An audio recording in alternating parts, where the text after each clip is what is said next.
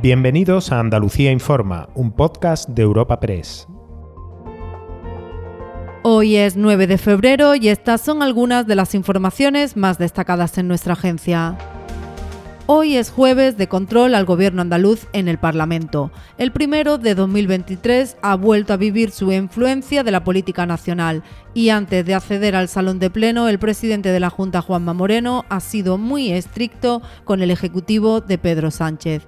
Ha pedido ante las diferencias con Podemos, su socio de gobierno, que se convoquen elecciones generales para lograr un solo gobierno. Yo veo un despropósito todo, ¿no? Cuando hay dos gobiernos y no solo un gobierno, pues sucede lo que se está sucediendo, que hay una absoluta descoordinación del gobierno, hay un enfrentamiento en el propio seno del gobierno y eso está afectando a la confianza en nuestro país.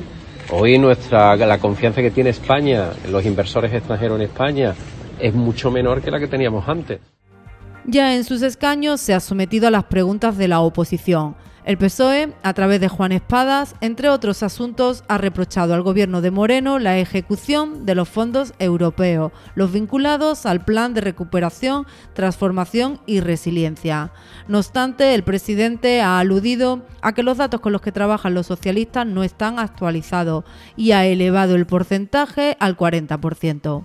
Escuchamos a Juan Espada que le ha tendido la mano. Usted tiene un problema y yo se lo avisé en julio de 2021 cuando me estrené en esto de la política regional. Le dije, señor Moreno Bonilla, le tiendo la mano para que la gestión de fondos europeos de verdad sea transformadora y llegue hasta todos y cada uno de los andaluces. Y usted no me escuchó y en el día a día se va comprobando, como le ha dicho la Cámara de Cuentas, que el gran problema de gestión que tiene el Gobierno de Andalucía es que usted no está siendo capaz de trasladar eso a la economía andaluza, al empleo y a la realidad de los andaluces.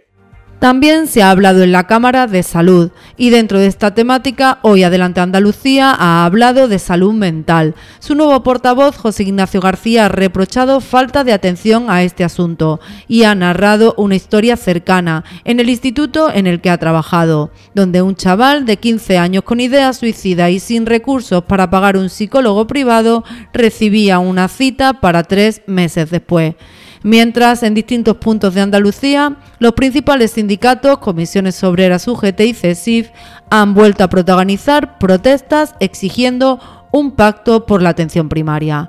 Nuria López es la secretaria general de Comisiones Obreras en Andalucía. Pero también hacen falta todas y cada una de las categorías que componen el sistema de atención primaria en nuestra tierra, porque los centros de salud no solamente son médicos y enfermeros, hay muchos más profesionales que necesitan eh, reforzarse. Por ejemplo, la gente de los pueblos lo va a entender perfectamente, es que están eh, tardando 12 horas una ambulancia en recoger a un enfermo y llevarlo al hospital. Y eso también es sanidad pública y es atención primaria. Y nos preocupa enormemente que el gobierno andaluz pues no esté poniendo de su parte para llegar a este acuerdo de atención primaria. Y hoy cerramos con la parte más positiva de la terrible tragedia de los terremotos de Turquía. Aumentan las aportaciones económicas desde distintas instituciones.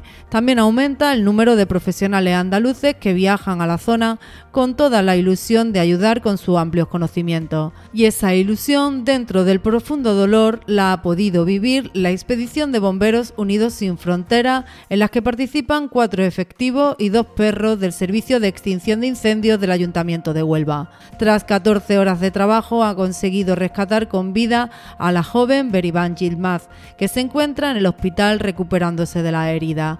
El alcalde de la ciudad, Gabriel Cruz, se ha mostrado así de orgulloso. En cuanto tuvimos conocimiento del terremoto que ha asolado eh, Turquía y Siria, inmediatamente Bomberos Unidos Sin Fronteras, el grupo de Huelva de Bomberos Unidos Sin Fronteras se puso en camino, hicieron los preparativos y se puso en camino.